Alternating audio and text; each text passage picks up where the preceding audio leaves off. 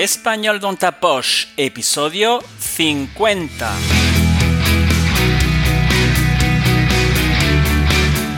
Hola, querido, querida oyente. Bienvenido o bienvenida al Español dans ta poche, español en tu bolsillo, de Profe de Flele, un podcast quincenal dirigido a estudiantes de español, especialmente a oyentes francófonos, a partir del nivel intermedio que quieren aprender y mejorar su español. Me llamo Fabi y soy profesor de francés y español online y examinador de DELE. ¿Quieres mejorar tu español? Yo te puedo ayudar con clases privadas o de preparación al DELE, también clases grupales de español general, así como de conversación. Solo tienes que entrar en mi página web www.profedeflele.es para ver los cursos disponibles. Bueno, vamos al episodio de hoy. En el episodio de hoy voy a entrevistar a Ana, profesora de español de Galicia. Y vamos a hablar de su región, Galicia. ¿Estás preparado o preparada? Pues vamos allá. Hola Ana. Hola Fabi, buenos días. Buenos días. Muy bien, ¿y tú qué tal? Pues muy bien, muy contenta de estar aquí contigo, de empezar el día con buena energía. Bienvenida y muchas gracias por aceptar mi invitación aquí a, mi podcast. Gracias a ti por acordarte de mí. Em, ¿Quieres presentarte, por favor? Claro, pues yo me llamo Ana, soy de España también como Fabi, pero yo soy del norte de España. También soy profesora de español y um, me encanta mi trabajo. Por la gente que conozco, gente como tú, y, porque me encanta compartir nuestra cultura y ayudar a la gente en su proceso de aprendizaje. Eso tenemos en común. Y bueno, Ahora vamos a hablar de tu comunidad autónoma, que es... Galicia. Galicia. Soy de Galicia. ¿Cómo es Galicia y dónde está? Pues Galicia es una zona de España muy bonita, es muy verde y em, tiene mucha costa. Tiene el mayor número de kilómetros de costa de España más que las Islas Baleares, las Islas Canarias, Andalucía, etc. Está en el noroeste de España, justo encima de Portugal, y limita al norte con el mar Cantábrico y al oeste con el Océano Atlántico. Y al lado tiene la comunidad autónoma de Asturias. Somos la, única parte celta de, España, de orígenes celtas. Sí, es verdad que eh, todo lo que es la simbología y la cultura celta está allí muy, muy arraigada, ¿no? Sí, así es. Bueno, ¿y cómo, es eh, eh, geográficamente? Has dicho que hay mucha costa también, pero ¿qué más? Estamos muy ligados al mar, como, te puedes imaginar. Y em, también te he dicho, es muy verde, hay muchos bosques, también hay montañas, pero no montañas muy altas. En Asturias son más altas. Aquí tenemos más bien montes. Bastantes, abundantes, pero no muy altos. Y eh, me repito, mucho bosque, mucha playa. Y las famosas rías, ¿no? Eh, sí, claro, y las rías, las rías en las que se mezcla el agua del mar con el agua del río. Sí, característico de Galicia, tiene razón. Las rías altas y rías bajas, que nosotros le llamamos rías altas en rías paisas, en gallego. ¿Y cómo es el clima? Pues el clima es muy húmedo, pero realmente no es tan malo como creen en el resto de España. ¿En serio? sí, sí, sí, sí. Aunque a los gallegos nos gusta mantenerlo en secreto. Pero mm, es muy húmedo, llueve mucho, sobre todo en el norte de Galicia. En el norte llueve más que en el, que en el sur. Y em, los inviernos mm, a veces son bastante fríos por ese motivo, por la humedad, por la humedad que hay. Pero también tenemos veranos muy bonitos, con días de sol.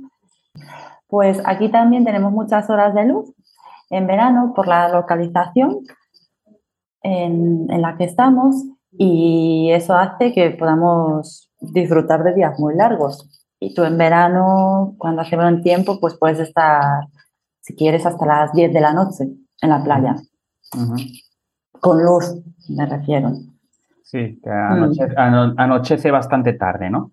Sí, sí, así es. Así y, es. Y bueno, ¿qué recomendaciones nos, nos puedes dar para visitar? Pues muchísimos sitios. Y también todavía hay muchos que yo no conozco. Em, pero así de bote pronto os recomiendo mm, que si venís aquí no os podéis perder en verano el Parque Nacional de las Islas Atlánticas, es decir, las Islas Cíes, las Islas Ons. Mm, son unas islas casi vírgenes, están protegidas, em, porque como he dicho es un parque nacional, solo se puede acceder a ellas en barco. Y, y em, ofrecen alojamiento en las islas, pero es alojamiento muy sencillo, es decir, no hay hoteles, no hay turismo masivo, no hay coches. Em, no hay tiendas de souvenirs. Em, y son unas islas muy bonitas, la experiencia para... Súper bonitas, súper bonitas. yo, estuve, yo estuve una vez allí y fui así en barco desde Vigo. Y la arena blanca... Realmente no parecía, no parecía una isla, una isla de España, parecía más como una isla del Caribe prácticamente, porque también el agua súper clara, muy bonita, muy bonita. ¿En cuál estuviste? ¿En Os o en Cies? Eh, pues no lo recuerdo. Yo llegué y, había como un restaurante así bastante grande que tenía también una terraza. Pero luego es lo que tú dices, ya no había nada, había como diferentes mm. caminos para hacer, ¿no? Como para hacer senderismo y, acceder a, las playas y recuerdo que había como un puentecito de piedra que cruzaba de una isla a otra más pequeña. Ah, entonces, entonces estuviste, estuviste, ah, perdón, que me, que me atasco. Tú estuviste en CIES, me parece. Sí, creo que sí. ¿Y dormiste allí? No. ¿O fuiste solo a pasar el día? Pasé el día allí, la tarde, creo que fue, y volví. Muy bien. Sí, pues para alojarte eh, tienes, hay campings y hay algunas casas también que puedes alquilar. Tienes que pedir un permiso antes para ir a las, a las islas. Sí. Vale, supongo que también estará todo eso muy limitado, ¿no? Sí, sí, sí, para que no se masifique. Y si, vas, y si vas a la isla, pues tampoco no te puedes salir de los caminos, no puedes eh, molestar a los animales. Es una experiencia muy bonita, muy simple. Muy simple. ¿Y qué más?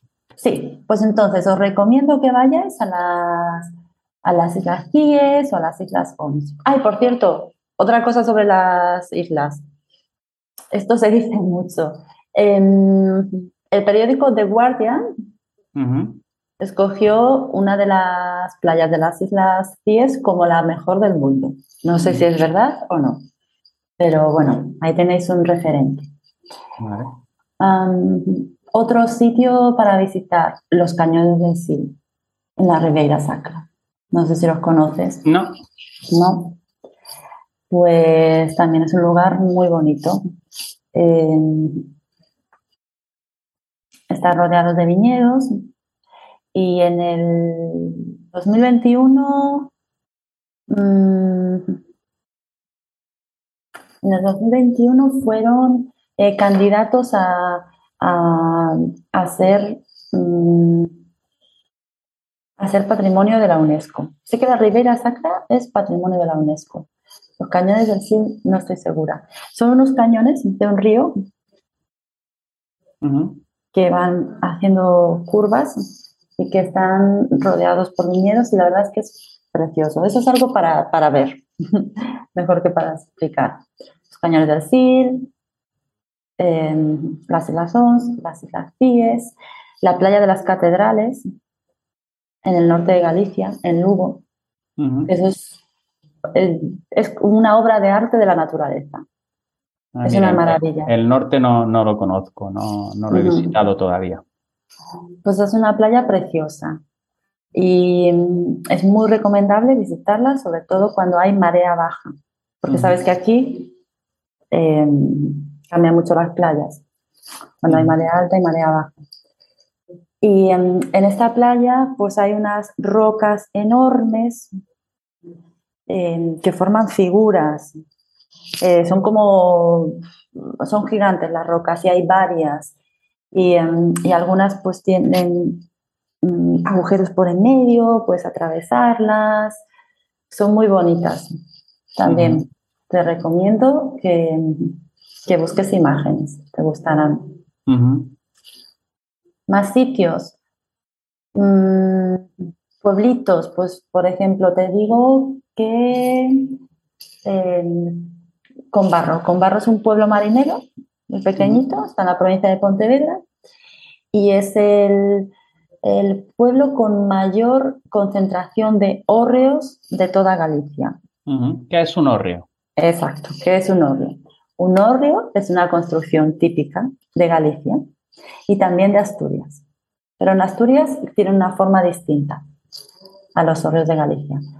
Em, como digo, son construcciones de piedra y que tienen unas patas mm, bastante largas. Son como casitas pequeñas. Y mm, su función era para meter dentro el maíz que se recolectaba. Y tenían las patas altas para protegerlos de la humedad y también de los roedores. De los ratones y todo. Sí, de los ratones. Y ahora pues todavía se conservan los hórreos y parte de nuestra cultura y son muy bonitos. Mm, hay, hay, muchísimos, la verdad. ¿eh? sí. También visité algunos pueblos y, son muy, sí, son peculiares, ¿no? Son bonitos. Sí, sí, sí. Y este pueblo con barro, que estaba diciendo, pues es un pueblo muy bonito porque está construido en la costa, o sea, al ladito del mar, encima de las rocas. Y tiene muchos hórreos.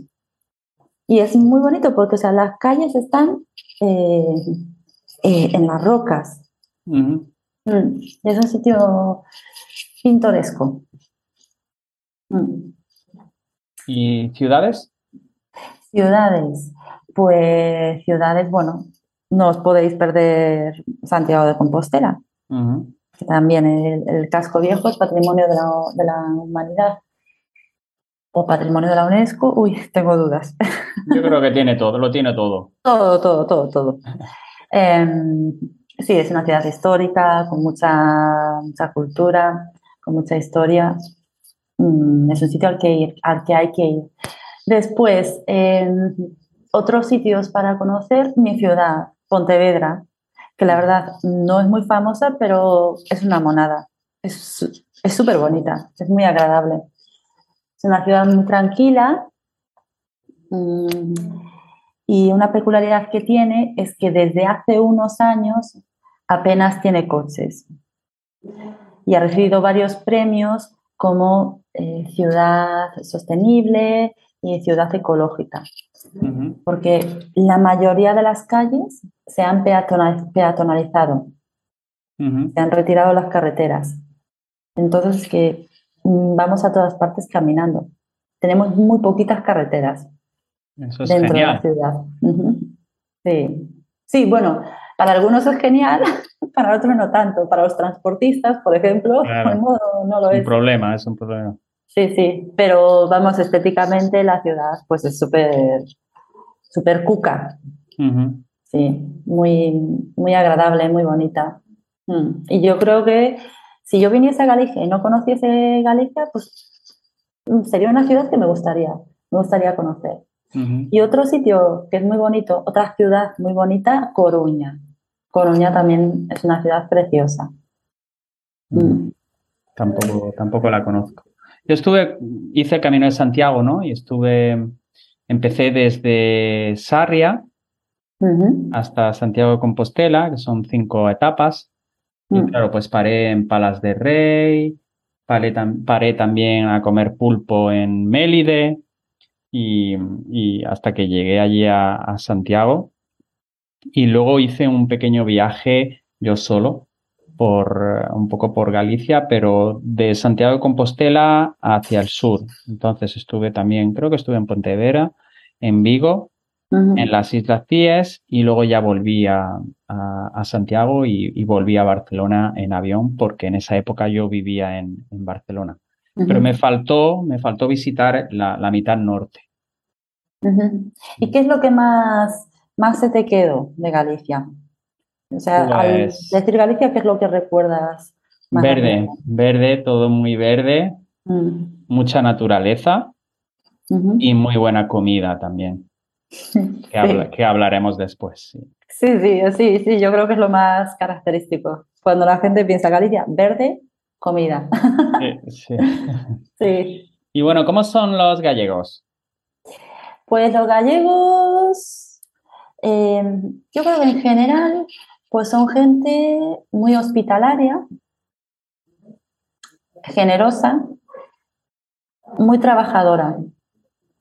Em, esta comunidad tiene mucha historia, tiene mucha relación con la migración. Ya había una canción que se llamaba Hay un gallego en la luna. Es decir, es que hay gallegos en todas partes, ¿no? Entonces, pues es gente que está acostumbrada a trabajar, trabajar duro y em, a lo que se dice, lo que se llama ahora reinventarse, ¿no? ser resolutivo, a tener una actitud de resiliencia, todas esas palabras que ahora están tan de moda. Pero creo que el gallego lo ha, usado estos conceptos toda la vida. Entonces, pues son muy trabajadores, hospitalarios, em, humildes, mm, también algo desconfiados. Es decir, nosotros no somos tan rápidos, ¿no? como los andaluces, de que conocemos a alguien y ya, oye, ¿qué tal? Oye, lo que necesites, aquí estoy, ¿eh? ¿eh? que tú eres un amigo. No, no, nosotros para decir, para considerar que alguien es nuestro amigo necesitamos tiempo, necesitamos observar mucho antes, analizar, pensárnoslo, pero si te damos nuestra amistad, la tienes para toda la vida. Si te ganas nuestra confianza, eh, tienes un gallego para toda la vida. Entonces, poco a poco, ¿no? Poco a poco. Sí, sí, sí, sí. No, no metas prisas, pero si lo, que, si lo consigues, consigues algo bueno. Mm. sí. También dicen que somos bastante indecisos. No sé si sabes, si conoces ese dicho, que dicen, cuando encuentras a un gallego en una escalera, no sabes si sube o si baja. ¿Eso lo conoces? no. No. Porque parece ser que decimos mucho depende o palabras parecidas. Entonces, claro, si te encuentras a un gallego en una escalera y tú le preguntas, ¿subes o bajas? Pues puede ser que te responda, depende. O sea, la ambigüedad del gallego. ¿no? Sí. Bueno, pasemos ahora a los productos y platos típicos de Galicia. Aquí me puedes ayudar tú también. Sí, yo. Seguro que conoces unos cuantos. Un montón, sí. Productos típicos de Galicia. Pues ante todo, mm, lo primordial, como tenemos tanto, tanto mar y tanto océano alrededor, el marisco. Todo tipo de marisco. Cigalas, langostinos, percebes. percebes em, mejillones. Mejillones. Exacto, todo tipo de marisco que te puedas imaginar, pues lo puedes encontrar aquí. Más platos típicos, la empanada. Empanada gallega. La empanada, la empanada gallega. La empanada gallega se hace al horno. No se hace frita, como en otras culturas. Sí. ¿Qué lleva dentro?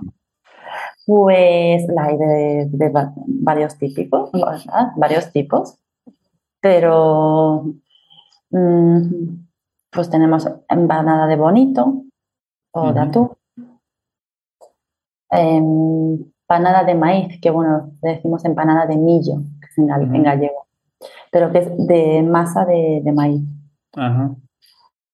Empanada de carne, empanada de bacalao, a mí la que más me gusta es la empanada de atún. Mm. Otro plato que tú ya lo has mencionado antes, el pulpo. El pulpo, es pulpo a la gallega. Pulpo a la gallega. ¿A ti te gustó? Me encantó. Hombre. Muy, muy, blandito y, acompañado ahí con el pimentón, las patatas, el aceite de oliva, la sal. Sí, sí, sí, sí, sí. Sí, sí. Sí, yo entiendo que a mucha gente, sobre todo a los extranjeros, eh, les puede dar un poco de grima o bastante grima pensar en comer eso. Pero mm, no conozco a ninguna persona que haya probado el pulpo y que no le haya gustado. Muchos extranjeros tienen dudas sobre si probarlo o no, pero después lo prueban y dicen, ay, bueno, se me han pasado las dudas. Sí, sí. Hay también un plato que, que lo, ponían mucho en el menú del peregrino en el Camino de Santiago y era un plato de cuchara que, mm, ¿cómo se llamaba? ¿Un caldo gallego puede ser?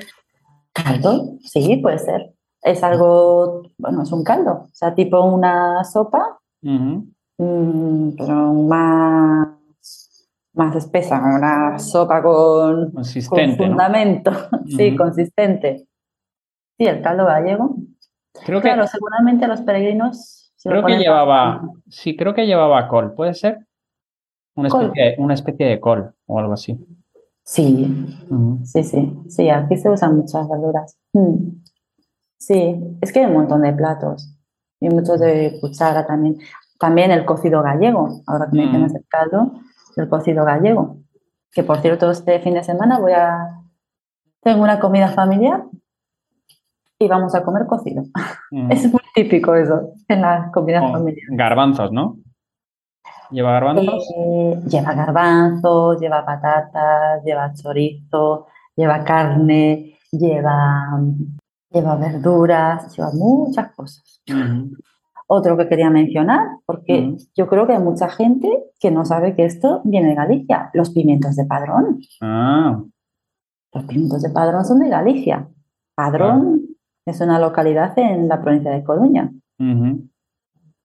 Para los que no sepan qué, son, son pimientitos pequeños, verdes, que unos pican.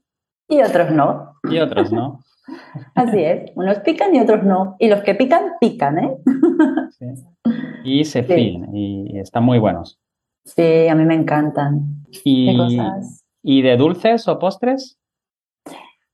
Postres, pues supongo que el más típico es la tarta de Santiago.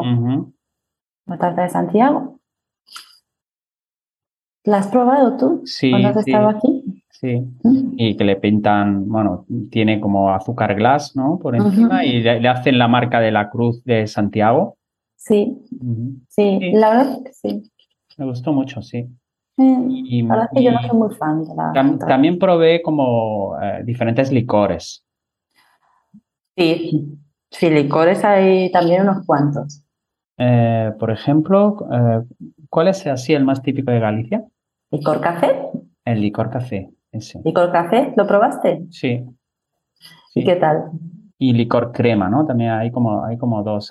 Crema de orujo. Crema de orujo. Crema de orujo. Crema de orujo, licor café, licor de hierbas. Sí, a mí me gustó más la crema de orujo. Y vamos a hablar un poco de, de qué vive Galicia, cuál es la economía eh, en Galicia? La base económica. Pues la base económica de Galicia, em, yo diría que es el sector primario. Es decir, la pesca, la agricultura, la explotación forestal, etc. Y también el sector turístico, que además en los últimos años ha ganado mucha importancia. Tiene mucha, eh, tiene mucha importancia aquí el turismo gastronómico, como tú has dicho. Galicia se relaciona mucho con comida rica. Em, también el turismo relacionado con el Camino de Santiago, Camino de Santiago pues atrae a mucha gente. Claro, es que da muchísimo trabajo también, ¿no? En, la, hostelería y todo, ¿no? Sector servicios. Claro, claro, claro. Em, también el turismo termal, porque hay varios, em, varios puntos de, agua termal. Tenemos, hay termas naturales que se pueden visitar, en las que te puedes bañar, que es de agua que viene de la tierra están al aire libre, hay muchos balnearios. ¿Qué, podemos hacer? ¿Qué, actividades? Qué, hay de cultura y de ocio en, Galicia? Hacer senderismo, ir a la playa en verano, hacer surf, ir a una degustación de vinos en la Ribeira Sacra o aquí en, las rías, en las rías bajas, rías baixas, como le llamamos nosotros. También, bueno, por supuesto, visitar la Catedral de Santiago. Yo quiero que me cuentes una de las fiestas que se, celebra también en, toda España, que es la Noche de San Juan. ¿Cómo es la Noche de San ah, Juan? Porque ahí ya es, es diferente a, la, Noche de San Juan en Andalucía. ¿Qué hacéis? Ah, claro, sí, tienes razón, la Noche de San Juan. Bueno, es que esto no lo he comentado, pero en Galicia somos bastante místicos. Y hay muchas historias relacionadas con, con magia, con espiritualidad, con brujas.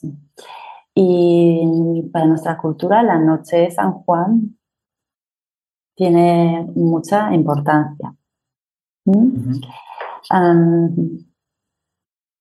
además, bueno, no me quiero enrollar, pero la, noche de San Juan tiene, em, tiene su origen en la cultura celta. Era una fiesta pagana, en principio.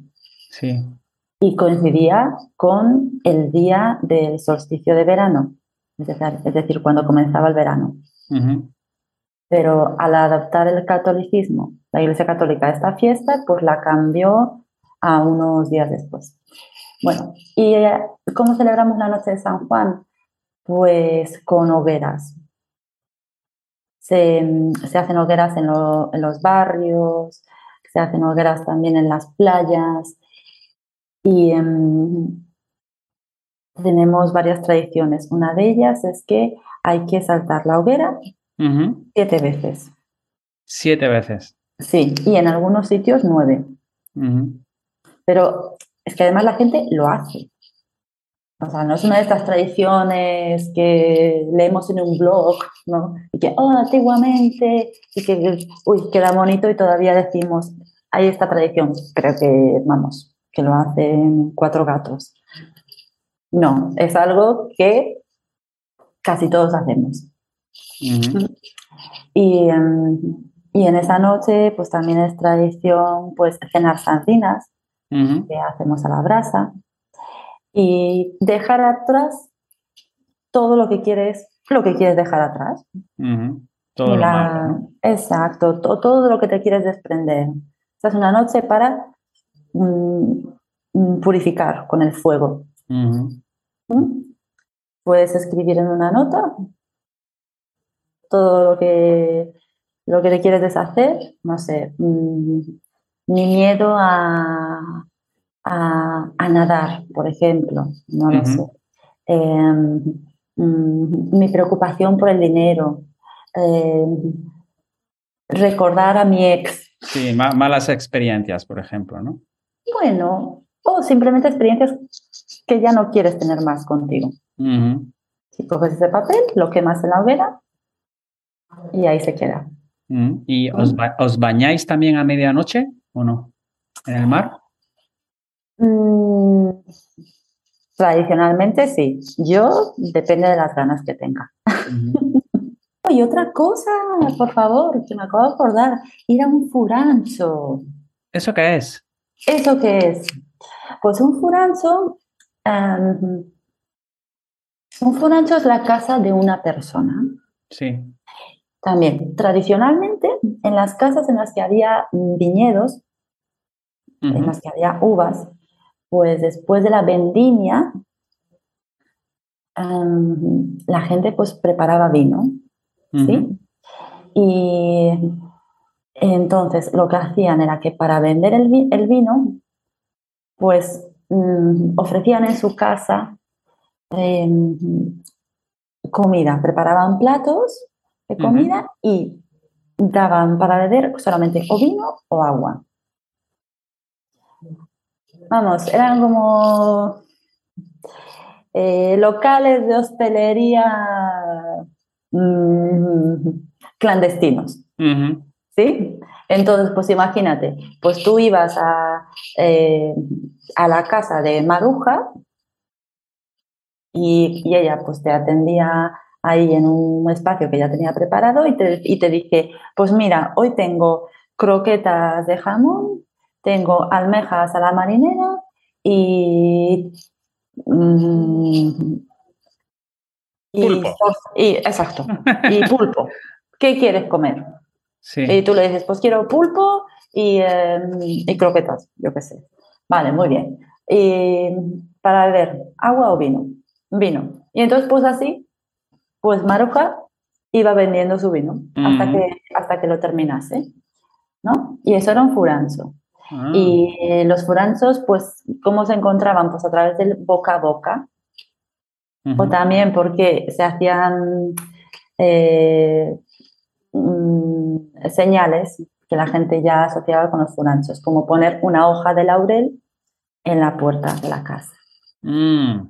Y eso, pues, ha ido evolucionando y ya, pues, se ha convertido un poco más de mm, más grande, es decir, ahora pues ya se ofrecen más bebidas, no solamente vino y agua, y hay más, eh, más platos, pero todavía sigue siendo algo que solamente se hace en la temporada de vino.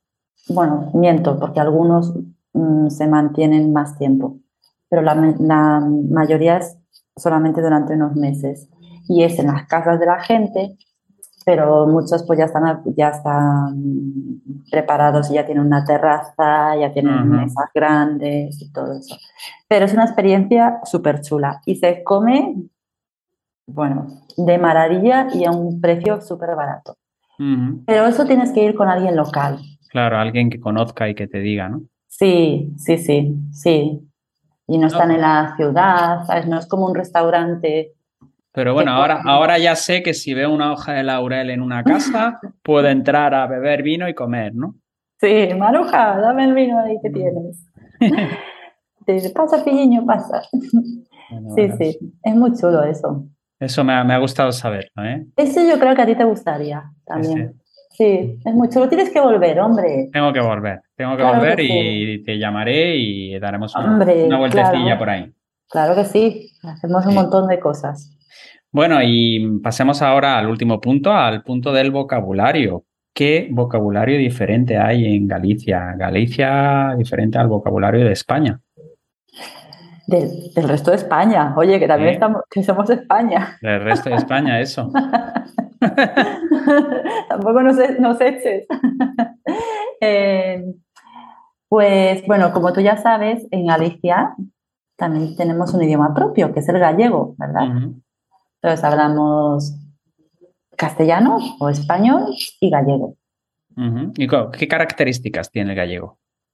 Pues eh, el gallego también es una lengua latina y es un idioma propio, es una lengua propia. Y bueno, que no se enfaden los, los gallegos que me escuchen, pero realmente es como una mezcla entre el portugués y el castellano. ¿Vale? A mí el gallego me ha ayudado mucho en el extranjero para, para aprender otros idiomas. Y fíjate que estando aquí yo, yo no me daba cuenta. Y me ayuda mucho a comunicarme con portugueses. Sí. Y también cuando estaba en Galicia, pues no me daba cuenta. Pero viviendo en el extranjero, pues he tenido contacto con gente de muchos países, y entre ellos portugueses, y yo pues me veía con compañeros o amigos de Madrid, por ejemplo, que hablaban con portugueses y no se enteraban de nada. y pero como no lo entiendes, pero, o sea, y para mí era, no sé, les entendía todo, o casi todo. Y veía al madrileño que no entendía nada, yo, pero ¿cómo no lo entiendes? Y yo, yo no me entero de nada. Yo, pues yo sí. y ahí me di cuenta, ah, claro, el gallego. Entonces, pues tenemos el idioma gallego y una característica de las personas gallegas cuando hablan castellano es por influencia de la, del gallego, pues hacer poco uso de los tiempos compuestos. En pasado. Exacto, en el pasado. ¿Y por qué? Porque en gallego no existen. Entonces, Entonces no, dices, por ejemplo, eh, dices, en lugar de hoy he ido al supermercado, dices hoy fui, ¿no? Exacto, exacto. Yo no lo hago mucho. ¿Por qué? Pues porque soy profe de español y también porque he vivido en, muchos sitios.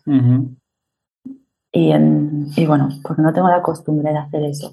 Pero sí que es muy común aquí, pues, encontrarte a alguien por la calle y te dice, ah, esta mañana fui a comprar el pan en la panadería de la esquina. Y claro, probablemente para ti o para alguien de Madrid, pues era, esta mañana fui, pero qué mal dicho está eso. Y es muy común, muy común en, Asturias también, ¿eh? Usan también el, el tiempo simple, sí, el indefinido. Sí, sí, sí. Eh, después, mm, nuestra ambigüedad también tiene mucha influencia en la comunicación, ¿no? Esto de decir, depende o... Mm, Mm, no sé qué te diga. Eso también. Eso es una frase también. No sé qué te diga. No, exacto, no sé qué te diga. Mete ahí un subjuntivo, ahí, ¡pum! No sé qué te diga. No sé qué te diga. Por ejemplo, no sé, a ver, pregúntame algo, yo qué sé.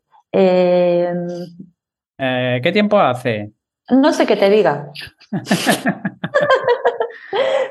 Pero mira, es muy buena esta. Pues no sé qué te diga, porque desde aquí, desde la ventana, mm, mm, esta ventana no da directamente a la calle, entonces no sé qué te diga. No sé si hace, si hace sol o si está nublado. No sé qué te diga. O tienes ganas de ir esta tarde al cine y tú, como buen gallego, estás como, no lo tengo claro, pues no dices no lo tengo claro o a lo mejor sí, pero hay muchas eh, posibilidades de que, de que digas, no sé qué te diga. es que quizás llueve, todo ambigüedad. A mí me gusta el, acento, ¿no? El, eh, cuando habláis eh, en, español, el acento gallego, ¿no? Es como muy, muy, muy musical, ¿no? Muy armónico. Sí, sí, sí. Sí, sí. Otro, otra frase así que te pueda parecer un poco peculiar. Mm. Vale, tú me estás contando algo, ¿no? y, y yo te digo, ¿y luego? ¿Y luego? ¿Y para, para que te siga contando o no significa... No, claro, eso es lo que vosotros pensáis, que es como, ¿y luego qué? ¿Qué pasa? No, no, no, no. Nuestro y luego es ¿y eso? ¿Por qué? Porque en gallego se dice el logo.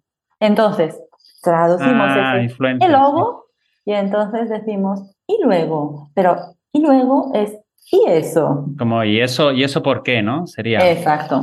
¿Y eso por qué? Y luego. Ah, vale, vale. claro. Esa no, esa no la sabía yo. Claro, entonces aquí tenemos el andaluz diciéndonos, ¿y luego qué? ¿Y luego qué? y, yo, y, luego? ¿Y luego qué? ¿Y luego? ¿Y luego qué? ¿Y luego? Más vocabulario. Pues hay una palabra que ya se ha adaptado muchísimo al español, que ya, o sea, que se ha adaptado, que el castellano lo ha adoptado, y es la morriña. La morriña. Mm, la morriña. Explica, ¿qué es la morriña? Pues morriña es también no es una palabra que tiene una traducción exacta, pero lo más parecido es un sentimiento de nostalgia. Porque los gallegos, los gallegos somos muy morriñentos. Morriñentos. Sí, muy, muy nostálgicos, muy místicos, mucho de echar de menos la tierra. Claro, cuando tú estabas, cuando tú vivías fuera de Galicia, tenías morriña. Bueno, mm, yo más o menos. Es que yo no soy muy arraigada. Eh, para eso no soy muy gallega. Vale. No soy muy gallega. Pero, pero sí, el gallego es mucho de, eso, de sentir morriña de su tierra, de sentir morriña de, sus bosques, de su, de, su, de su mar, de su gente. Y es nostalgia echar de menos, echar de menos a algo o a alguien, es tener morriña. Y en más palabras, Pedro al salir del colegio los martes va a pasantía. Los martes va a pasantía. Mm, ¿Es alguna actividad extraescolar?